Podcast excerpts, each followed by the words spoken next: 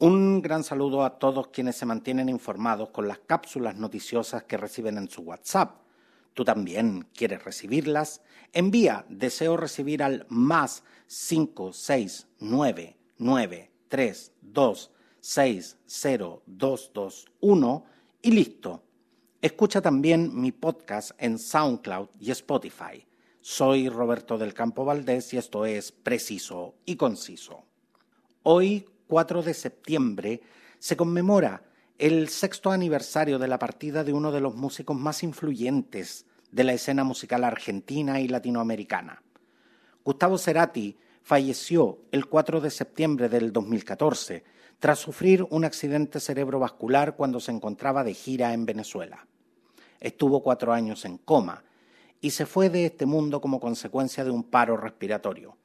Así lo aseguró entonces el doctor Gustavo Barbalace, director médico de la Clínica de Rehabilitación Integral Alcla de Buenos Aires, donde pasó sus últimos días.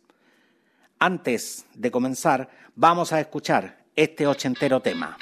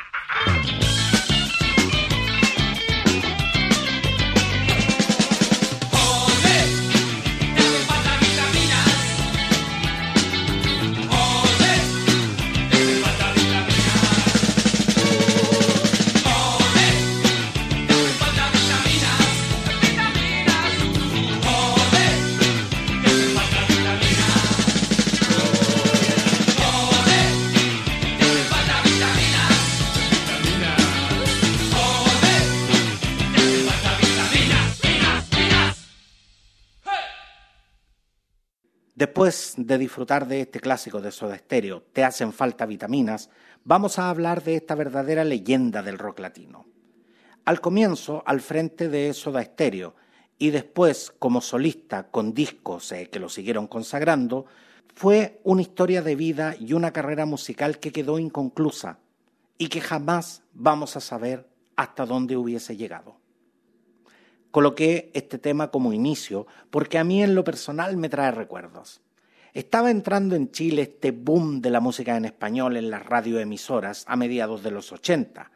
Y yo, que era un adolescente de tan solo 14 años, tenía mi primer encuentro musical con Gustavo Cerati a través de este tema.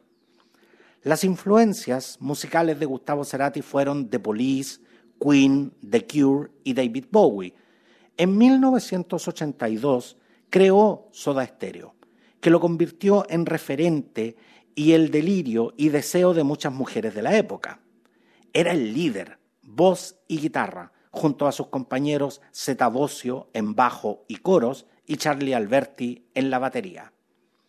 Antes de separarse, grabaron siete discos de estudio, los que hoy son verdaderos íconos de la música latina.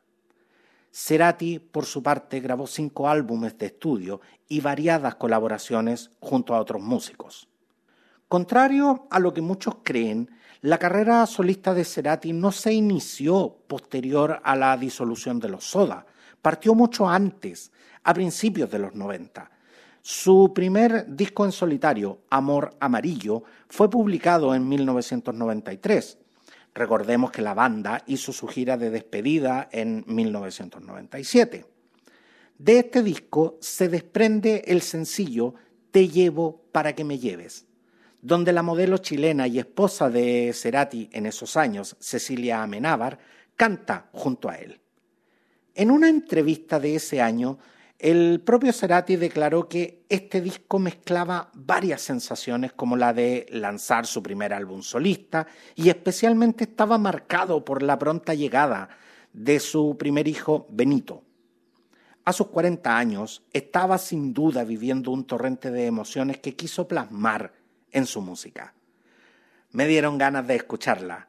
¿A ustedes también? Entonces, te llevo para que me lleves con Gustavo Cerati.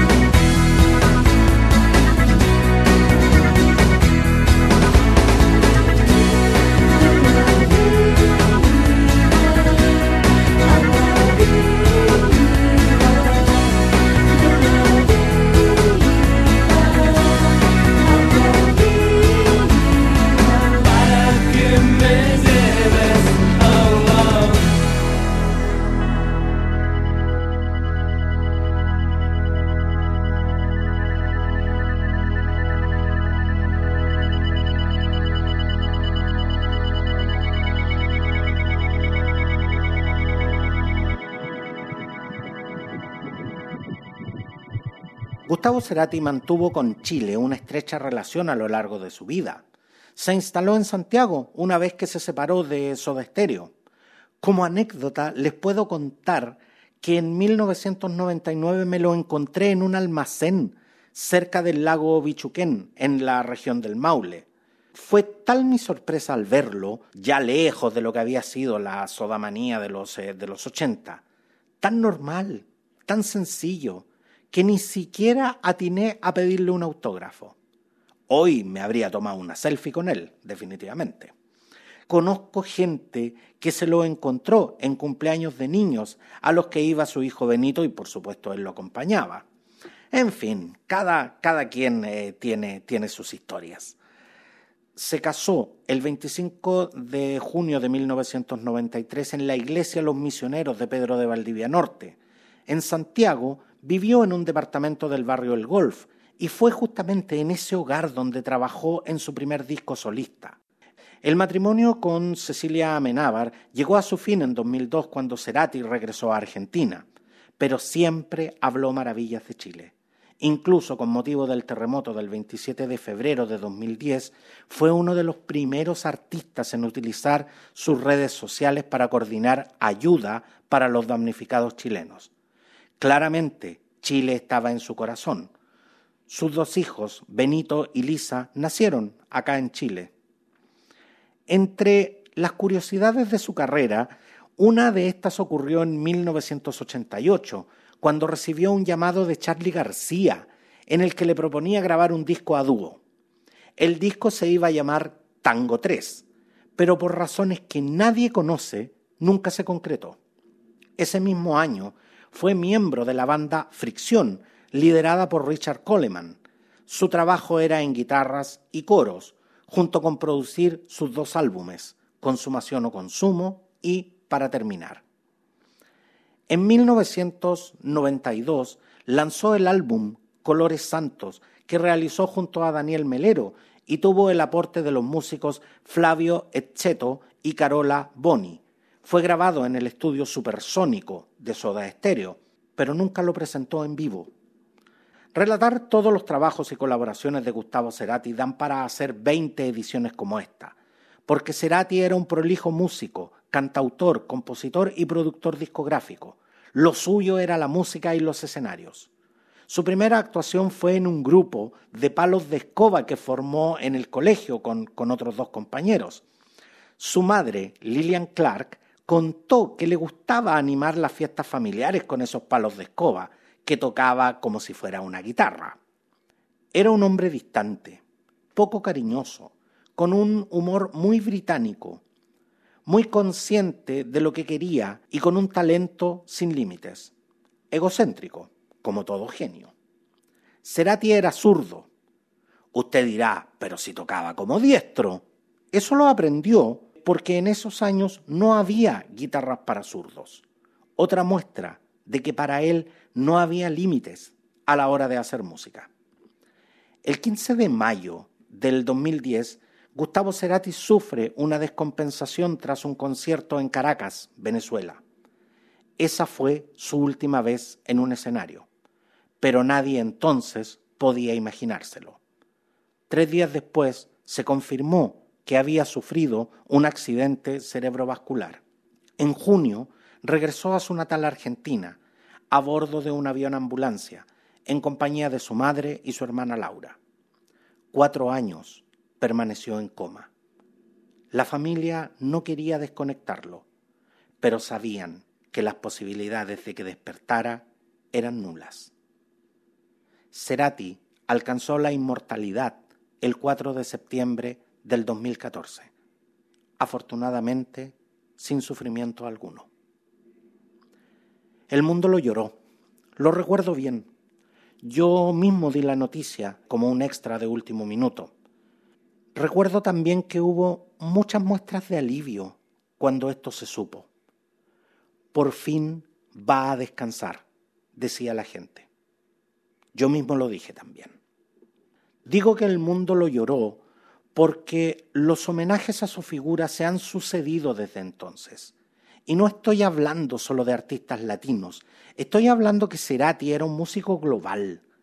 puedo decirles que entre quienes le han rendido homenaje está la banda irlandesa U2, la cantante Shakira, el flaco Luis Alberto Spinetta, la cantante finlandesa de metal sinfónico Tarja Turunen, el dúo sueco Roxette, Rata Blanca, La Ley, Pedro Aznar, entre muchos otros. Su vida ha sido motivo de documentales de grandes cadenas como Nat Geo y su música, inspiración y referente de muchas expresiones artísticas.